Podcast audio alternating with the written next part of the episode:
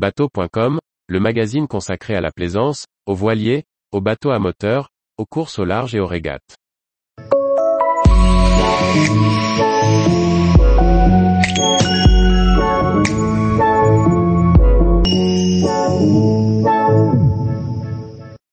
Périlleuse mission pour le héros Gilles Belmonté dans un roman rocambolesque.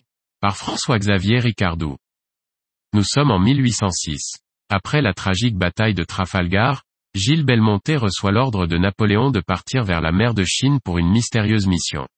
On retrouve avec plaisir les protagonistes qui ont déjà animé cinq tomes d'aventures rocambolesques. Une série à ne pas manquer pour les amoureux du large et de la mer. Les aventures de Gilles Belmonté se prolongent dans un sixième opus. Vous ne connaissez pas ce marin? Alors il est temps de se plonger dans le récit des aventures de ce capitaine de frégate qui officie sous le règne de Napoléon Ier. Un aventurier au grand cœur, fidèle à sa patrie et à sa femme, tout aussi pétillante que lui.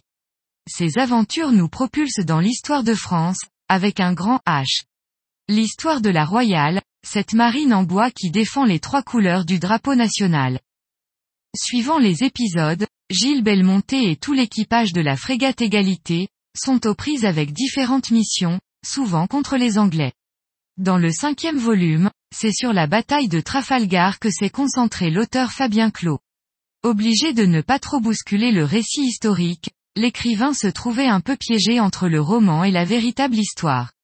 Dans ce sixième tome, l'escadre du bout du monde, Napoléon envoie notre héros en Chine pour une mission qui n'a jamais eu lieu. Ainsi l'auteur peut laisser librement aller son récit. Cette liberté d'écriture se ressent dans le rythme du livre. On retrouve ce marin avec ses idées surprenantes, capable de se sortir d'un traquenard sans trop de pertes. Pour autant, le roman s'appuie sur de nombreuses heures passées dans les archives de la marine. La flotte des Chinois, celle de l'empereur et celle des pirates est fidèlement décrite. Les costumes et les os de l'époque sont tout aussi précises.